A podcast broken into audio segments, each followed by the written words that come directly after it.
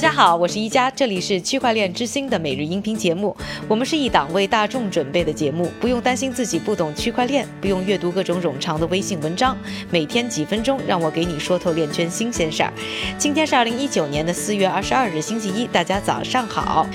最近呢，传出消息，中国的上市公司华铁科技近日啊，似乎已经低价出售其旗下子公司华铁恒安。华铁恒安呢，在过去一年的时间里啊，价值呢由最初的一亿七千万人民币下跌到了现在的出售价一千两百万人民币，缩水了超过百分之九十。那华铁恒安呢，最早注册的时候啊，它的主要业务呢是提供云服务器的计算。不过呢，从华铁科技的财务报表来看啊，在二零一八年的时候，他们购入了超过三万六千台服务器，而这些提供服务器的呢，并不是传统的芯片公司，而是阿瓦隆等挖矿机器相关的企业。所以呢，外界呢都认为呢，华铁恒安早已经不是什么云服务企业，而是主营数字货币的挖矿工作。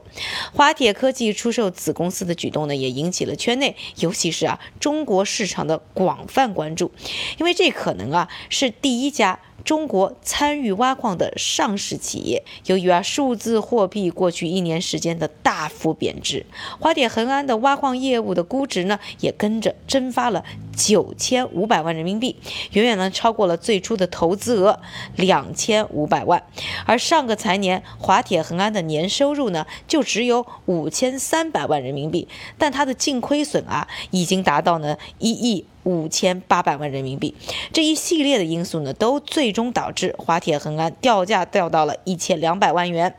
之前呢，我们节目也和大家聊过啊，这个中国发改委呢称挖矿产业呢是淘汰类产业，它态度呢也并不是非常的支持。同时啊，香港金融服务和财政部长呢早也呢发过声明，说呢数字采矿业呢是受当地贸易法的监管，违规行为呢将要受到处罚，甚至是监禁。说完了上市公司因为挖矿业务呢严重缩水出售子公司的消息之后呢，下面的时间还是交给我们的韭菜哥，他为大家呢准备了一组链圈的最新快讯。好的，感谢一家的分享。我们今天呢先来看一则有关交易所相关的消息。首先，日本的交易所 ZAFE 宣布被 Fiscal Digital Asset Group 收购。ZAFE 去年九月被黑客盗取了价值超过五千九百万美元的数字资产，并暂停营运。直至上周六，ZAFE 正式宣布恢复了运营。下一则消息，人称奥本聪的 Crack Variet 攻击数字货币社区成员事件继续发酵。消息指出，他准备控告英国的一名播客主播 Peter McCormack，意图阻止他继续散播奥本聪冒认比特币创始人中本聪的言论。最后，美国的著名网球选手小威廉姆斯自曝其名下拥有市值十二亿美元的风险投资公司 Serena Ventures，而投资组合涉及了加密货币以及一系列超过三十间的初创公司。